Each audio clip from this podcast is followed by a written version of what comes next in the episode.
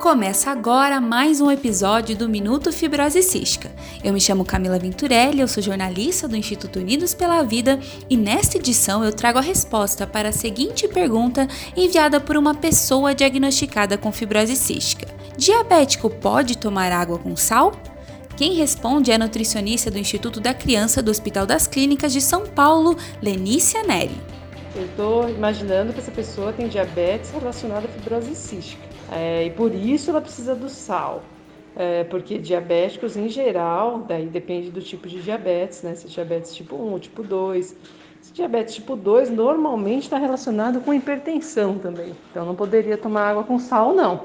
Agora imaginando é um diabetes relacionado à fibrose cística, aí poderia tomar água com sal, não tem problema.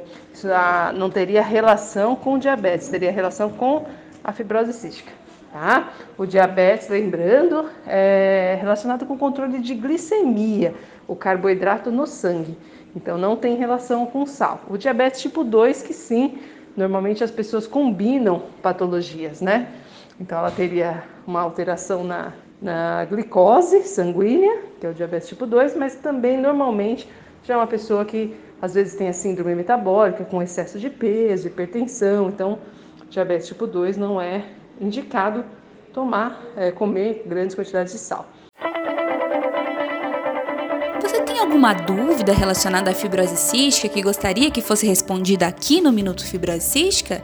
Então envie sua pergunta para o e-mail contato unidospelavida.org.br ou pelo WhatsApp DDD 41 996369493. Se você quer continuar acompanhando esse e outros projetos do Instituto Unidos pela Vida, basta acessar unidospelavida.org.br/doe, fazer uma doação e ajudar a fortalecer o nosso trabalho. Até o próximo episódio!